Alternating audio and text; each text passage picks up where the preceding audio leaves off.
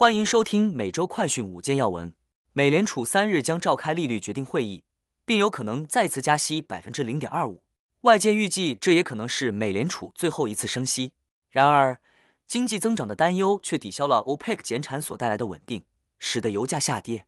除经济问题外，自然灾害也引发关注。美国弗吉尼亚海滩市因龙卷风侵袭进入紧急状态，同样遭到天气破坏的还有佛州。此外，佛州州长德桑蒂斯与迪士尼公司的关系也进入紧急状态，与州长结盟的董事会周一决定投票反诉迪士尼，再度引发争议。带您关心详细新闻内容。首先带您来关注的是，本周可能是美联储最后一次升息，美联储将在三日召开利率决策会议，市场估计费将再次升息一码，也就是零点二五个百分点。另外，欧洲央行也将在本周开会，市场也预期至少升息一码。法国巴黎银行财富管理预期，本次可能是费为最后一次升息，且美国下半年可能短暂衰退，也可能延至明年才衰退。ECB 则到六月才会结束升息。前财政部长桑莫斯二十九日表示，如果美联储继续采取必要措施来遏制通膨，我认为经济放缓很快就会到来。我认为未来一年经济放缓的几率很大，大概有百分之七十。另外，本周还有超微。苹果和高通等公司将发布获利。美联储决策攸关能否打破五月美股表现向来欠佳的魔咒。接下来要带您关注的是，经济增长担忧抵消，OPEC 减产，油价下跌。周一，油价下跌于每桶一美元。而此前，中国公布的疲软经济数据和美国再次加息的预期盖过了石油输出国组织本月生效的减产协议支持。截止美东时间上午十一点二十一，布伦特原油价格下跌一点二七。至每桶七十九点零六美元，跌幅为百分之一点六。美国西德克萨斯中质原油价格下跌一点三九美元，至每桶七十五点三九美元，跌幅为百分之一点八。根据中国周四公司的官方数据，四月份制造业活动意外下跌，是自去年十二月以来制造业采购经理人指数首次出现收缩。另外，两名知情人士称，由于担心面临法律挑战。美国政府可能推迟就一项可再生能源计划给电动汽车制造商可交易信用积分的决定。该计划将为特斯拉等电动汽车制造商提供信用积分，让他们使用可再生天然气产生的电力或从垃圾填埋场等来源收集的甲烷为车辆充电。现在带您来关注的是，龙卷风摧毁弗吉尼亚海滩房屋，导天然气泄漏。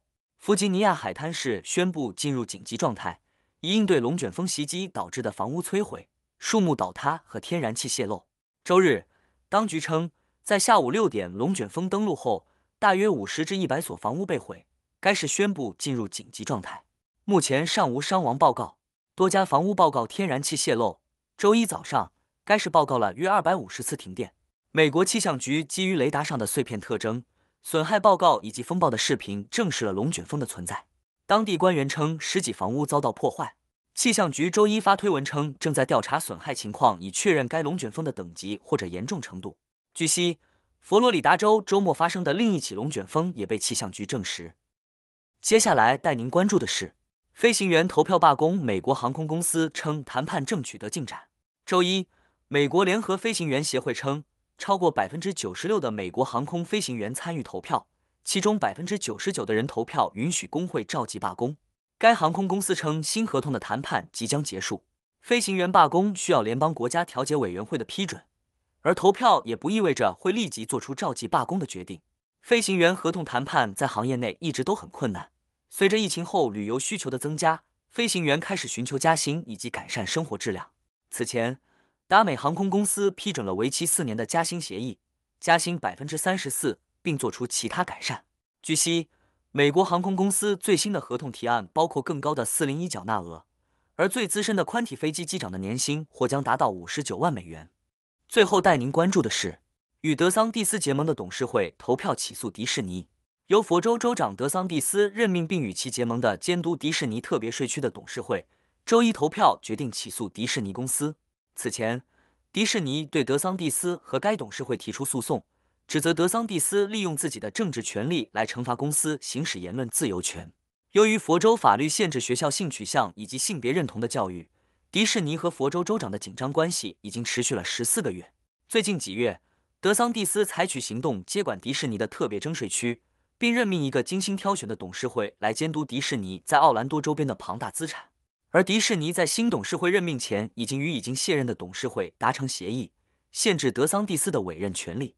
新董事会上周投票废除该协议，称起诉迪士尼是为了维护执行董事会投票。以上是今天的每周快讯五件要闻，更多完整新闻内容，请关注凤凰美洲台微信、隐私、脸书、小红书、TikTok、油管、推特等各社群平台。